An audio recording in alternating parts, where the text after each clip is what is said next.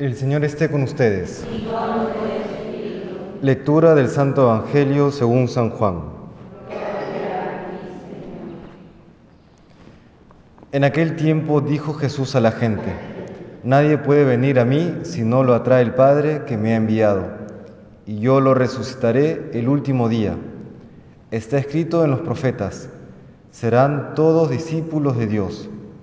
Todo el que escucha lo que dice el Padre y aprende, viene a mí. No es que nadie haya visto al Padre, a no ser el que procede de Dios. Ese ha visto al Padre.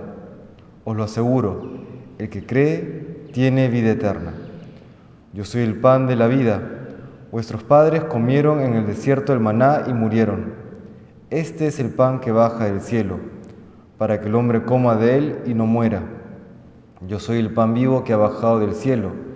El que coma de este pan vivirá para siempre, y el pan que yo daré es mi carne para la vida del mundo. Palabra del Señor.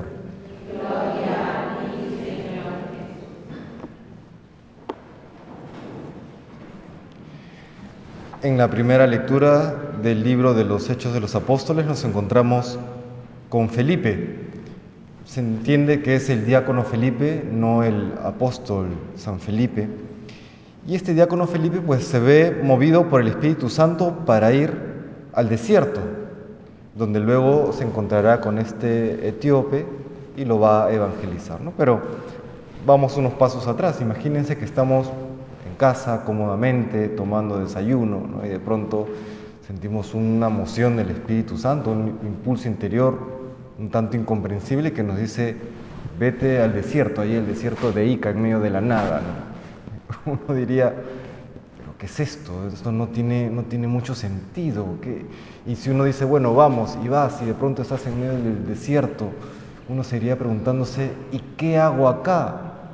Hasta que luego te encuentras en, una, en medio de una serie de eventos, de sucesos, en los cuales Dios también te va guiando y va guiando todo para, como dice el Evangelio, conozcamos al Padre. Y conocer al Padre siempre nos lleva a la Eucaristía, porque es a través de la Eucaristía que llegamos al Padre, a través de Jesucristo. ¿no?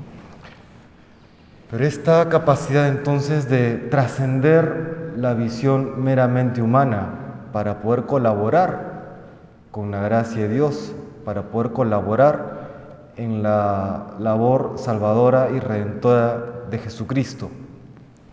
¿Cómo obra el Espíritu Santo? ¿Cómo obra Dios? Siempre.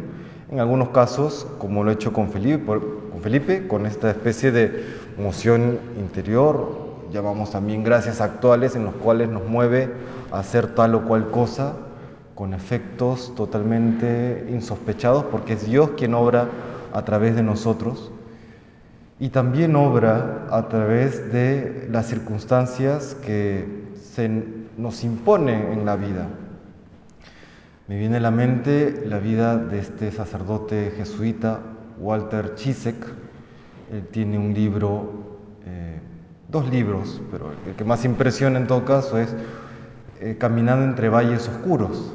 Él explica cómo siendo un sacerdote eh, norteamericano recién ordenado se ofrece para ir a evangelizar eh, aquellos países soviéticos o por lo menos aquellos países que están en la frontera con, el mundo soviético, en la, en la posguerra, en, en la Guerra Fría, y de pronto termina encarcelado por décadas. buena parte de este, de este encarcelamiento lo pasa eh, en, aislamiento eh, total, es él solo en, su celda, y ya luego algunos años lo pasa en medio de los gulags, estos especies de campos de concentración soviéticos. Y en medio de toda esta historia va mostrando cómo en el sufrimiento, en la dificultad, en la soledad, no deja Dios de obrar a través de él en las personas con las que él trata. Lo mismo que con el diácono Felipe. En medio de este desierto que uno dice, ¿qué hago acá? Ya sea por alguna emoción o ya sea por alguna circunstancia que la vida nos ha impuesto, mejor dicho, Dios nos ha guiado en medio de la vida para ponernos en esa circunstancia, si es que nosotros somos dóciles al Espíritu Santo, pues el Señor obrará maravillas a través de nosotros y por supuesto también en nosotros.